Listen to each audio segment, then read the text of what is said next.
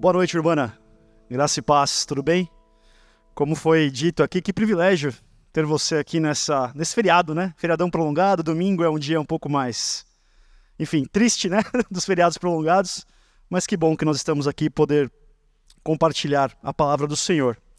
Para quem não me conhece, meu nome é Guilherme e cabe a mim hoje a responsabilidade não só de continuar a série que a gente tem, tem feito aqui, falado sobre os milagres de Jesus, uma série intitulada Vestígios de Glória, que é uma série que já vem desde o ano passado. Então, cada ano aqui a gente para num tempo, num período do ano, para refletir sobre os milagres, sobre aquilo, sobre a majestade do nosso Senhor Jesus. E não só cabe a mim continuar a série, trazer aqui mais um sermão dessa série, como também cabe a mim é, a gente continuar uma história que já foi pregada, que já foi ministrada aqui Lá no Dia dos Pais, o pastor Isaac ele ministrou para a gente, falando sobre a cura da filha de Jairo. E foi uma mensagem que caiu justamente no Dia dos Pais, uma mensagem, um texto bem propício para aquela data. Mas aí o evangelista Marcos, no relato que ele faz dessa cura, da cura dessa menina, da ressurreição dessa menina, ele não fala só da ressurreição, tem uma outra história no meio. Tem uma história no meio de outra história enquanto Jesus ele vai se caminha junto com a multidão, junto com o Jairo para curar, em tese a princípio era curar, mas ali Jesus ele ressuscita a filha dele, ele para no meio do caminho para atender outra mulher. E é sobre essa mulher que a gente vai refletir hoje aqui, o milagre, né, da, enfim, hemorragia, a cura da mulher com fluxo de sangue. E meus irmãos, queria ler com você essa passagem, ela está lá no capítulo 5 de Marcos, eu vou ler a segunda parte do versículo 24 e nós vamos até o versículo 34. Amém? Diz assim o texto das Escrituras: Uma grande multidão o seguia e o comprimia. E estava ali certa mulher, e estava ali certa mulher que havia 12 anos vinha sofrendo de hemorragia. Ela padecera muito sob o cuidado de vários médicos e gastara tudo o que tinha. Mas em vez de melhorar, piorava. Quando ouviu falar de Jesus, chegou por trás dele no meio da multidão e tocou em seu manto. Porque pensava: se eu tão somente tocar em seu manto, eu ficarei curada. Imediatamente cessou sua hemorragia. E ela sentiu em seu corpo que estava livre do seu sofrimento. No mesmo instante, Jesus percebeu que dele havia saído poder. Virou-se para a multidão e perguntou: quem tocou em meu manto? Responderam seus discípulos: Vês a multidão aglomerada ao teu redor e ainda perguntas: Quem tocou em mim? Mas Jesus continuou olhando ao seu redor para ver quem tinha feito aquilo. Então a mulher, sabendo o que lhe tinha acontecido, aproximou-se, prostrou-se aos seus pés e, tremendo de medo, contou-lhe toda a verdade. Então ele lhe disse: Filha, a sua fé a curou vá em paz e fique livre do seu sofrimento. Amém? Essa é a palavra do Senhor para nós essa noite. Vamos orar mais uma vez?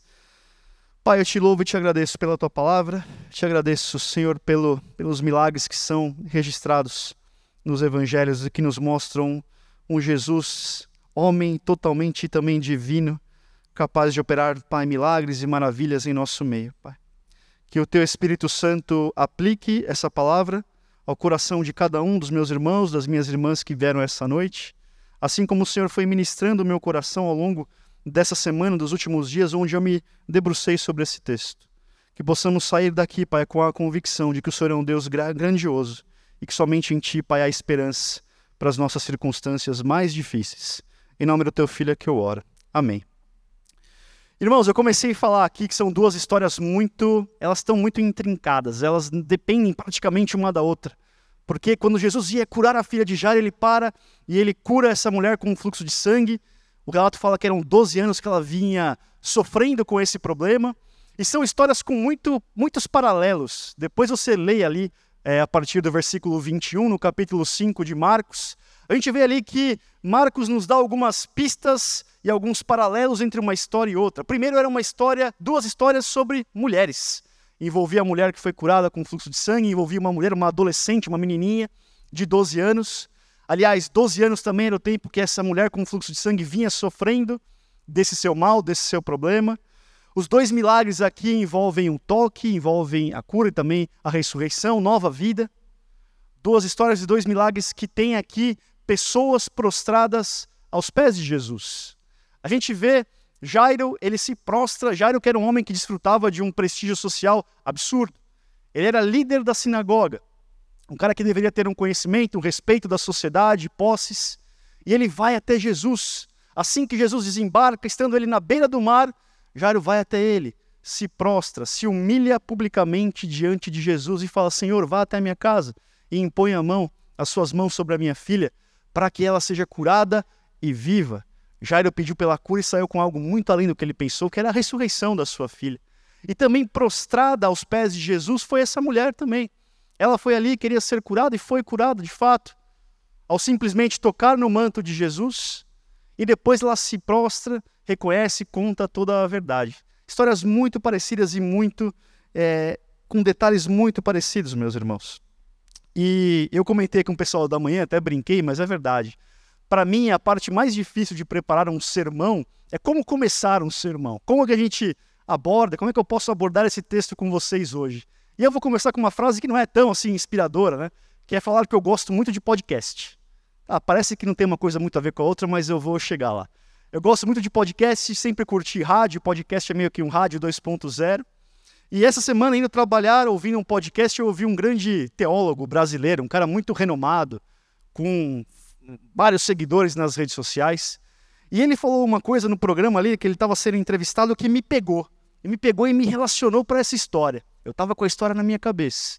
Ele falou assim: Olha, nós saímos do jardim, do jardim do Éden, mas o jardim nunca saiu de nós aquilo me pegou de um jeito, falei, caramba, que insight maravilhoso. Quase que eu bato o carro ali. Falei, que legal, vou tentar usar isso no sermão. E é verdade, meus irmãos, isso é, é não só o teólogo disse isso, mas isso é bíblico, é uma ideia bíblica. Lá em Eclesiastes capítulo 3, versículo 11, se eu não me engano, é dito ali pelo sábio que Deus colocou em nós o desejo pela eternidade. Então tem alguma coisa dentro de nós aqui que a gente olha ao nosso redor, que a gente vê o mundo como ele é, que a gente vê a nossa vida com a nossa família e fala, puxa, deveria ser de um jeito diferente. Parece que eu tenho saudade de aquilo que eu nunca vivi de fato, mas algo me falta, algo me faz ansiar por algo mais. Eu imagino que com vocês também isso ocorra. Nós saímos do jardim, mas o jardim nunca saiu de nós. Isso é bíblico, é uma verdade profundamente arraigada no Evangelho, mas ao mesmo tempo é uma verdade que nos traz um certo sofrimento. Porque a gente vê, puxa, o mundo deveria ser de uma outra forma e acaba não sendo. Parece que o mundo é hostil a nós, as pessoas são hostis. E é assim, irmãos, e nós somos relembrados disso a cada momento. Foi dito aqui, foi orado de manhã, foi orado agora pelo Sandro. Nós somos lembrados de que o mundo não é como ele deveria ser originalmente. Tragédias que acontecem no Rio Grande do Sul. Quantas pessoas perderam sua, suas casas, suas famílias? E como a igreja local agora vai deve ser muito importante ali para operar, para acolher, para suprir necessidades. Terremoto no Marrocos, enfim, tragédias, tragédias pessoais também, coisas que a gente vive, que a gente olha e fala, Senhor, eu não sei como dar conta disso. E aí cabe nós só acordar na segunda-feira de manhã, pegar nossas coisas e ir trabalhar e orar, Senhor, me ajuda, me ajuda. Somos constantemente relembrados. E meus irmãos, é por isso que essa série de milagres de Jesus mexe tanto comigo, porque mexe um pouco com a nossa imaginação. A gente, por esse sentimento de que algo está errado e precisa ser consertado, a gente gosta muito de histórias de redenção, que tragam redenção para algo ou para alguém.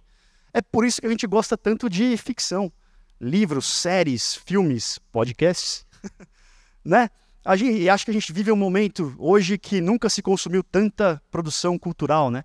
A gente gosta de ver o mocinho se dando bem, começou com uma história toda complicada, e aí ele vai, ele, ele vai, ele alcança, ele salva a princesa e, e tá tudo certo. Ou para quem gosta de esportes, que é o meu caso, a gente gosta de torcer para o mais fraco, ou por aquele jogador que se lesionou e aí ganha a Copa do Mundo, né? A gente gosta de torcer para o mais fraco, é por isso que eu tenho certeza que todo mundo aqui vai torcer pelo São Paulo contra o Flamengo na final da Copa do Brasil. É, ore por isso, ore por isso. a gente gosta disso. E, meus irmãos, os relatos de, dos milagres de Jesus mexem muito com a nossa imaginação. Porque eles nos mostram e nos apontam para aquele que é capaz de consertar todas as coisas, para aquele que tem o poder de consertar todas as coisas. E além disso, eles nos dão um sinal, uma espécie de antegozo do que nós vamos viver. E meus irmãos, eles nos causam assombro e reverência também, nos colocam de joelhos, como foi Jairo, como foi o caso dessa mulher. Jesus realiza milagres para que a gente possa ficar maravilhados, para que possamos ficar maravilhados diante da sua majestade. E na narrativa de Marcos, no Evangelho de Marcos, ao longo desses 16 capítulos, os milagres de Jesus nos, nos ajudam a entender quem Jesus é, qual é a sua verdadeira identidade. Marcos ele emprega um recurso literário que é bem interessante, é o evangelho que tem mais coisas, que foca mais naquilo que o Senhor Jesus fez do que de fato ele ensinou por discursos, por conversas, por parábolas ou enfim. Através dos milagres nós vemos quem o Senhor Jesus é. E esses milagres, toda a narrativa de Marcos, ela fica meio que no meio de duas afirmações centrais a respeito da verdadeira natureza de Jesus. Marcos começa o seu evangelho, versículo 1, capítulo 1, versículo 1, Evangelho de Jesus Cristo, o Filho de Deus. E aí a audiência pode pensar, puxa, Filho de Deus, espera aí, Marcos, isso é muita coisa para a minha cabeça. E ele vai contando, Jesus curou, fez exorcismos, fez milagres, ressuscitou pessoas e ressuscitou a si próprio. E aí ele culmina o evangelho dele com uma outra declaração impactante do centurião que, ao ver Jesus morrer, ele exclama: Verdadeiramente, este era o Filho de Deus. Amém, irmãos? Os milagres apontam para a real identidade de Jesus. E aí, diante dessas duas declarações aqui, principalmente do centurião, eu posso falar: olha, o sermão aqui acabou. Amém. Baixe sua cabeça, vamos orar, Cristo é rei, ele é capaz de fazer coisas maravilhosas, nós vemos isso. Mas não é bem assim, não é bem assim, porque a queda, os efeitos da queda, do nosso pecado, lá em Adão, em Gênesis 1 e 2, ele ofuscou a nossa percepção a respeito de quem Jesus é. E é assim que eu gostaria de continuar aqui a exposição, através desse milagre da cura de mulher com fluxo de sangue. Eu queria abordar esse milagre, essa cura pela ótica, pelo ponto de vista de três, digamos, personagens dessa história: a multidão, os discípulos e, é claro, a própria mulher.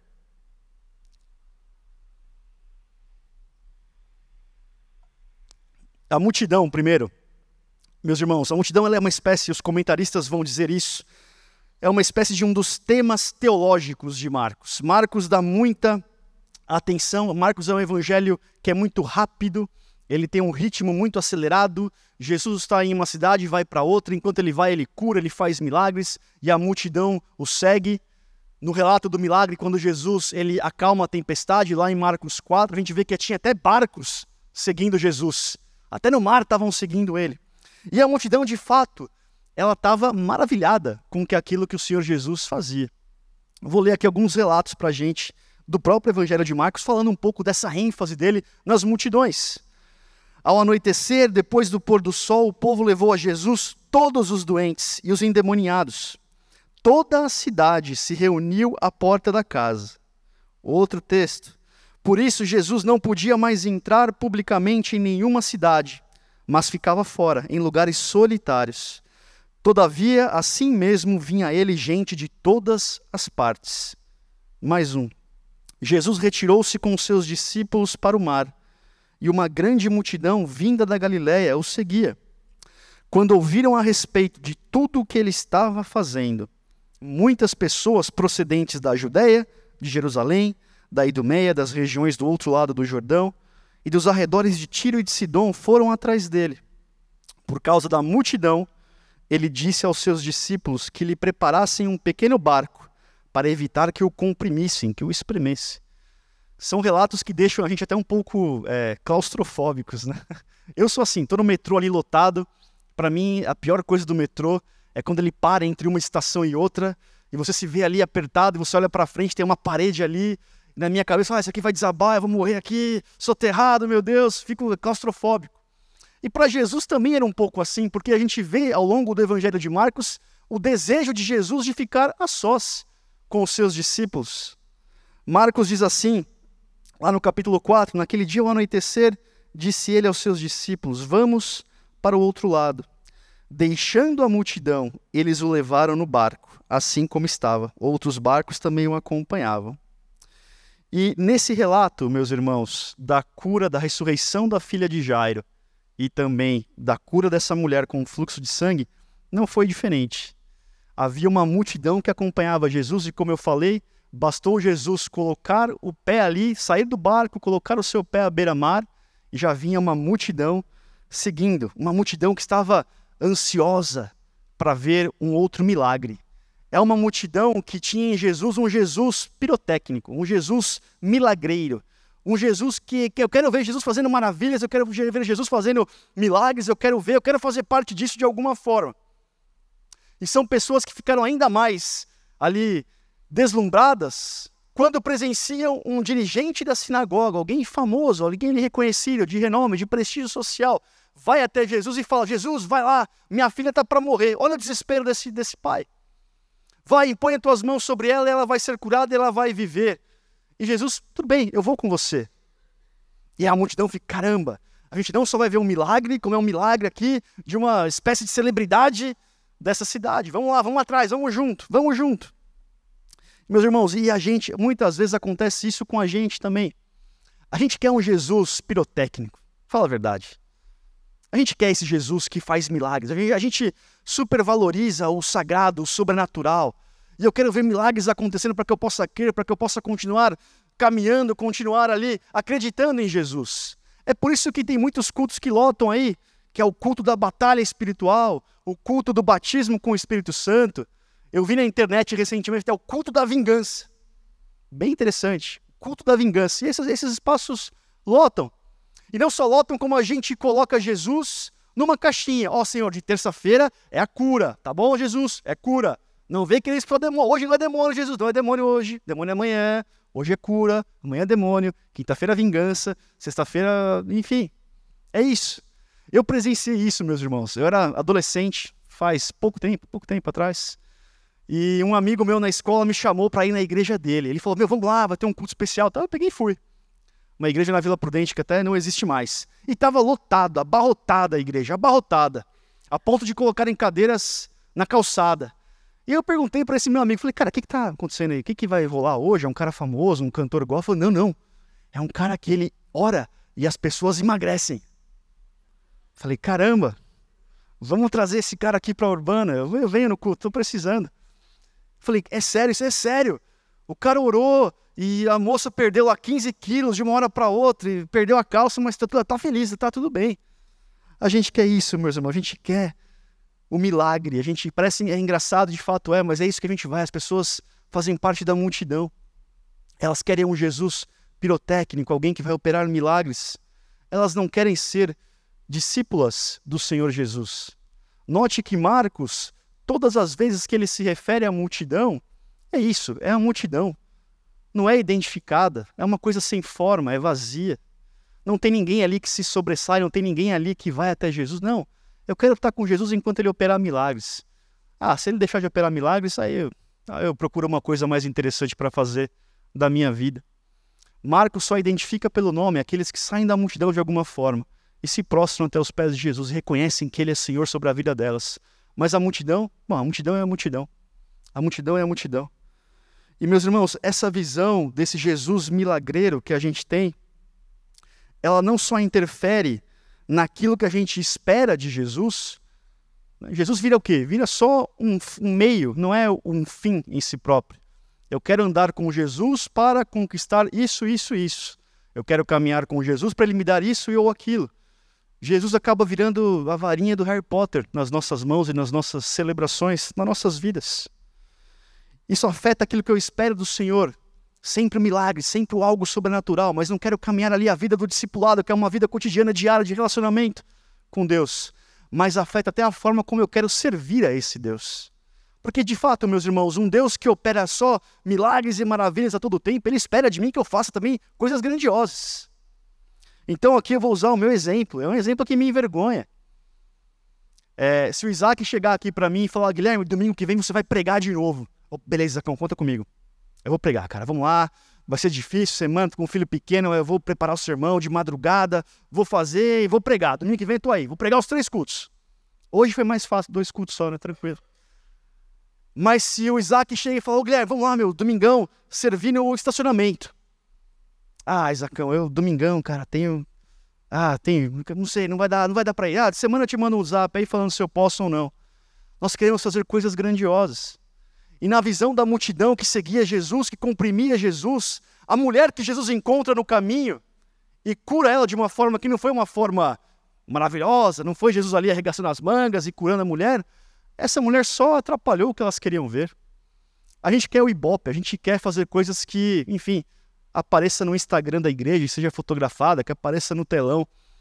Coisas maravilhosas. A gente não quer ir lá visitar a senhorinha que está doente, precisando de alguém para conversar, porque isso não dá ibope. Essa visão de um Jesus pirotécnico, ela afeta a minha visão sobre Jesus, sobre aquilo que eu espero dele e sobre aquilo que eu estou disposto a fazer por ele no ministério. São pessoas movidas a milagres. O tanque fica vazio, tem que ter mais um milagre para poder seguir Jesus. Faz um milagre aí, não sei, se vira. E aí a gente vai para o segundo, o segundo personagem, digamos, dessa história que eu queria explorar, que era alguém que viu muitos milagres de Jesus. Muitos, já tinham visto muitos milagres só no começo do ministério público do Senhor Jesus, que são os discípulos. Se nós voltarmos aqui alguns versículos, alguns capítulos, já foi pregado aqui, inclusive, nessa série. Os discípulos haviam visto Jesus acalmar o mar, os ventos e as águas, como se repreende uma criança indisciplinada, uma criança que está fazendo bagulho, para aí, parou, aquieta-se tinham, feito, tinham acabado de ver Jesus expulsar não um demônio, mas uma legião de demônios de um rapaz lá endemoniado. E aí eles estavam com Jesus, Jesus vai lá, vai atrás de Jairo para poder curar a sua filha. E o texto nos diz que a multidão o comprimia, né? Tava ali a Praça da Sé às seis horas da tarde, linha vermelha do metrô, lotado. E aí Jesus se vira e faz uma pergunta: Quem tocou em meu manto? Quem tocou em mim? Os discípulos falam: Jesus, pelo amor de Deus, Jesus, para, para. Olha quem tá, olha aqui, olha, olha a sua volta, olha a situação aqui, a sua volta, e você vem com essa pergunta ridícula. Tá, todo mundo tocou em você, está tá, tá sendo aqui comprimido. Como assim? Quem tocou no meu manto? E meus irmãos, o que eu quero dizer aqui com base no texto é que se a multidão buscava um Jesus pirotécnico, um Jesus milagreiro, os discípulos já haviam visto os milagres, mas de certa forma eles acreditavam que Jesus tinha um poder um pouco limitado. É limitado, Jesus, calma, não é tão assim. Tá bom, você foi lá, repreendeu o mar, expulsou demônios, curou o paralítico lá em Marcos 2. Aliás, perdoou os pecados do paralítico. Mas saber que a gente tocou no meio, isso é, isso é demais. Para, Jesus. Para com isso. Que pergunta ridícula. A gente quer colocar Jesus e quer medir o seu poder e a sua capacidade de acordo com a nossa régua. A nossa régua que é finita, que é limitada. Eu tenho um amigo meu, crente, uma pessoa de quem eu gosto muito. E uma vez a gente estava ali no almoço, conversando sobre, enfim, várias questões. E eu nem sei por que a gente chegou lá em Gênesis, falar de Gênesis, da criação. E aí estava falando, aí ele virou para mim e disse: "Ah, Guilherme, mas cara, peraí. Você, você acredita mesmo que Deus formou o homem do nada e você crê nisso aí?" Eu falei: "Sim, eu acredito." Não, mas você tem certeza? Mas Guilherme, pera, cara, você é um cara esclarecido, você é um cara, por favor, né? É sério isso aí? Eu falei: é, é sério, eu acredito. Não, mas é impossível ele ter feito isso. É impossível. Ele fala, mas é impossível para quem? Para você, para mim? De fato é impossível. Para Jesus não é impossível, meus irmãos. A gente quer mostrar para Jesus as circunstâncias da vida à nossa volta. E acha que Jesus não pode operar. Acha que Jesus não pode saber de forma sobrenatural quem tocou nele. No meio da multidão. Há alguns anos, no meio da pandemia, minha esposa teve de fazer uma cirurgia. E não era nada, não era nada grave, mas enfim, os médicos diziam: olha, talvez tenha cirurgia, mas vamos esperar alguns dias. Ela vai repetir o exame, na, era uma tomografia, um ultrassom, não lembro. E aí, dependendo desse resultado, a gente bate o martelo: é cirurgia, não é cirurgia. Amém. A gente compartilhou essa história com, com alguém, as pessoas da família. E uma pessoa da família da minha esposa falou: Olha, Guilherme, a gente vai orar. E Deus vai operar um milagre, pode operar um milagre e a Marília não ter de passar por uma cirurgia. Dói dizer isso, meus irmãos, dói. E mais uma vez, é vergonhoso. Eu acatei aquela oração daquela, daquela pessoa. Mas em nenhum momento, durante aquela semana ou aqueles dias, de esperar esse exame derradeiro, em nenhum momento eu acreditei, Senhor, de fato o Senhor pode operar. Eu falei, tá bom, esquece. Já tem vários exames mostrando aí que, que não vai. Pá, pode orar, mas amém. De fato, ela teve de fazer a cirurgia, mas onde é que está a nossa fé nessa questão toda? Senhor, a gente quer mostrar as circunstâncias, mostrar o que está à nossa volta, a multidão que está à nossa volta. Olha a multidão, Jesus. Olha os exames, Jesus. Olha a minha vida, olha a minha conta bancária, Jesus. Não, aqui o Senhor não pode operar, é um Deus limitado. É um Deus limitado. E ao mesmo tempo a gente quer que esse Deus opere nos nossos termos, da forma como a gente deseja, da forma como a gente quer. Porque se você parar de fato e olhar aqui, olha só, isso o Timothy Keller ele é brilhante no livro dele A Cruz do Rei, que é um livro em que ele fala do Evangelho de Marcos. Ele fala que à vista de qualquer pessoa minimamente com bom senso, ou até de um médico, por exemplo, Jesus nessa história era um grande negligente, não é verdade? Vamos ver, vamos recapitular. Jairo vai até lá e fala: Jesus, minha filha está morrendo, situação grave. Vai lá, você sente a urgência na fala desse pai, sente a aflição nas palavras dele e fala: Jesus, vai lá, corre, ela vai morrer. E Jesus concorda e vai com ele. No meio do caminho, ele para para cuidar de uma mulher que há 12 anos vinha sofrendo.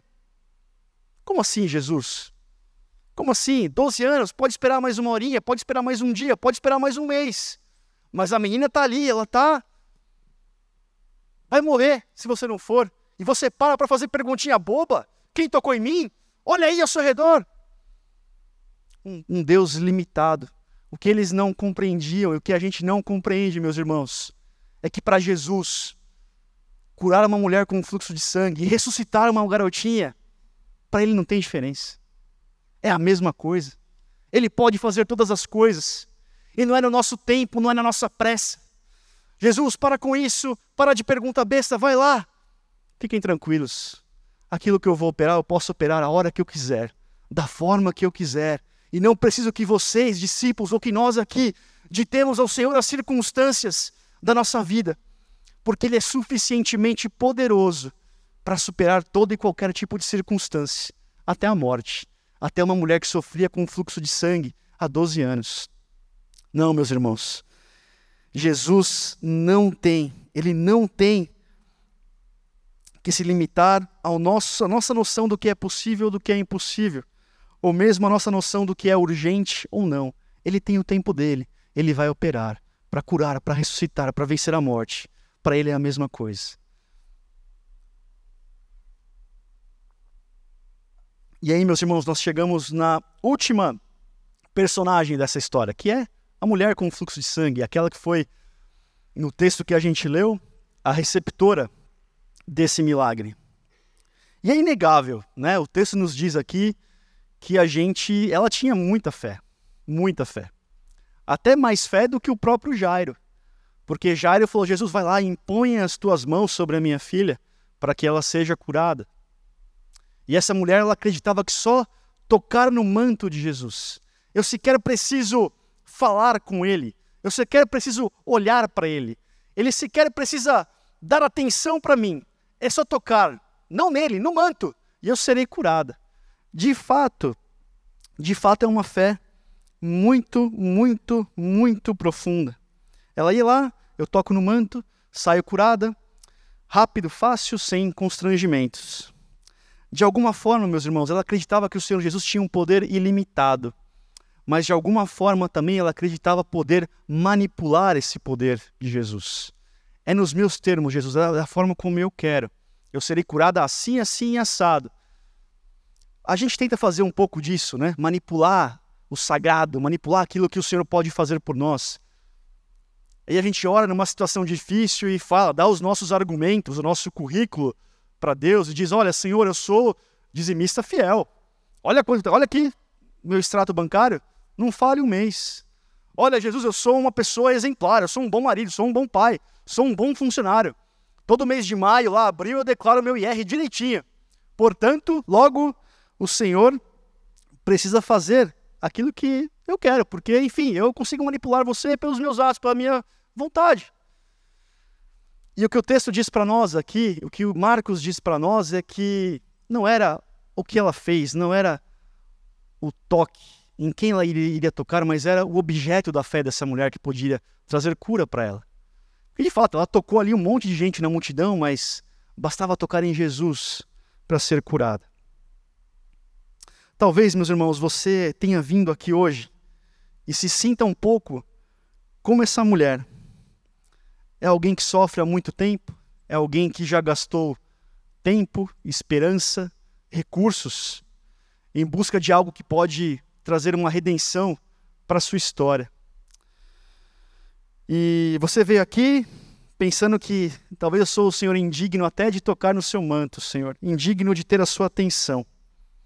Talvez essa foi a sua oração no seu íntimo ali enquanto a gente orava, enquanto a gente cantava aqui. Mas eu quero convidar você a olhar um pouquinho mais de perto para a história dessa mulher. O que, que o texto nos diz? O que, que o texto nos grita a respeito dela? Em primeiro lugar, que ela era uma mulher. É isso, uma mulher. Naquela sociedade, naquela cultura, a mulher não tinha status, não tinha prestígio social.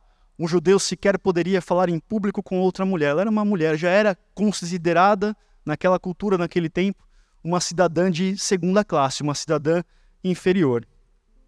Em segundo lugar, ela era uma mulher pobre. Porque Marcos nos diz que ela gastou tudo o que tinha buscando ser curada. E em vez de melhorar, piorava. Uma mulher pobre. Uma mulher que era uma doente crônica. 12 anos.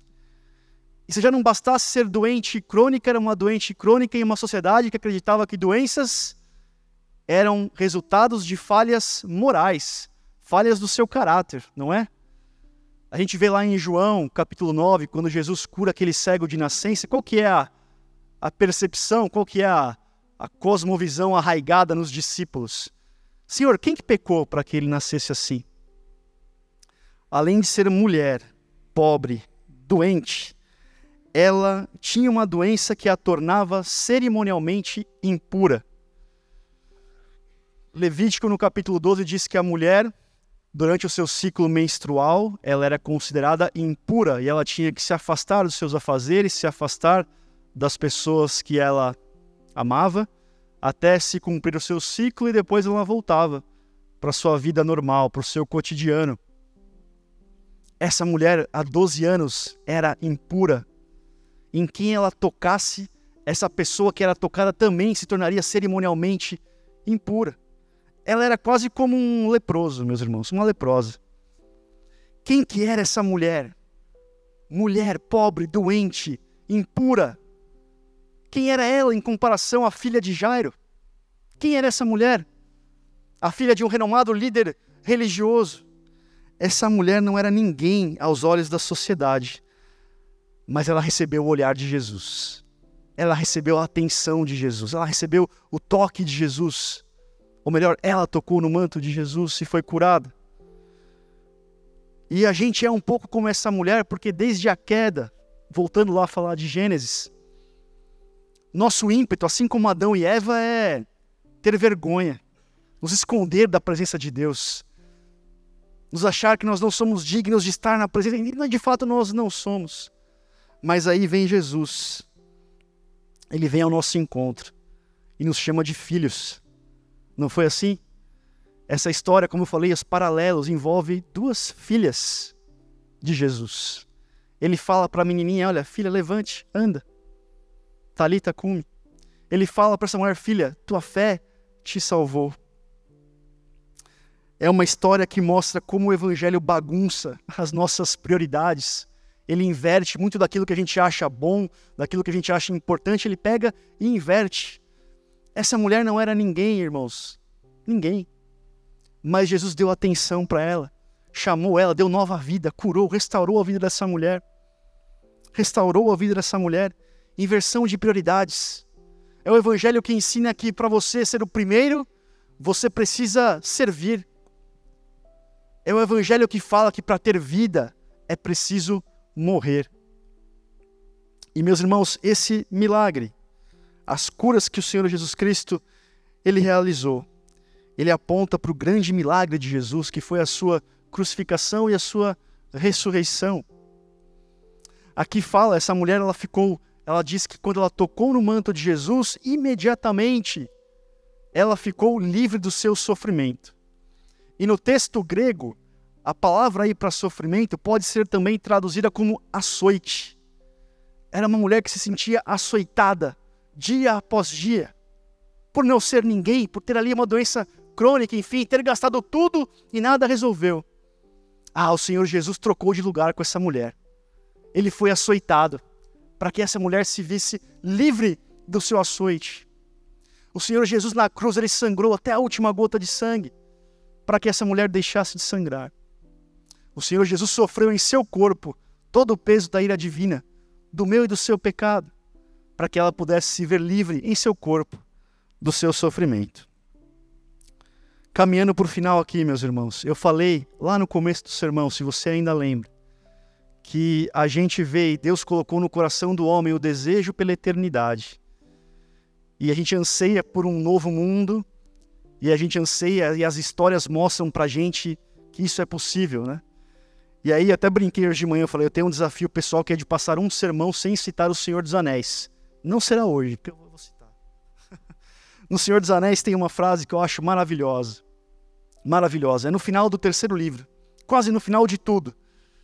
Eles já, enfim, destroem um anel, terminam ali o que tinham que fazer, e aí um personagem, o Sam, ele olha e vê o Gandalf, que era um mago ali, um cara super poderoso, amigo dele, um cara bondoso. E ele achava que o Gandalf tinha, tivesse morrido, porque ele viu de fato ele cair num precipício. E aí no final de tudo, o Sam se reencontra com esse personagem e ele fala: Gandalf, eu pensei que eu estivesse morto. Mas daí eu pensei, será que você está morto? Será que eu estou morto também? E aí ele faz a pergunta, meus irmãos, que é: ah, isso pega demais. Ele pergunta para o Gandalf: Gandalf, será que um dia tudo que é triste deixará de ser verdade? Será que um dia tudo que é triste deixará de ser verdade? A resposta do Evangelho, meus irmãos, é que sim. Um dia tudo que é triste, tudo que é ruim, tudo que é mal, sofrimento, deixará de ser verdade porque não vai mais existir. Porque a ressurreição, que é o maior milagre realizado por Jesus, não é só a ressurreição de um homem, não é só a ressurreição do Filho de Deus, mas é o princípio de renovação de todas as coisas. Tudo será renovado por meio daquilo que Cristo fez. E aí nós temos o testemunho de outro evangelista, João, lá em Apocalipse capítulo 21, que ele escreve então vi novos céus e nova terra, pois o primeiro céu e a primeira terra tinham passado, e o mar já não existia.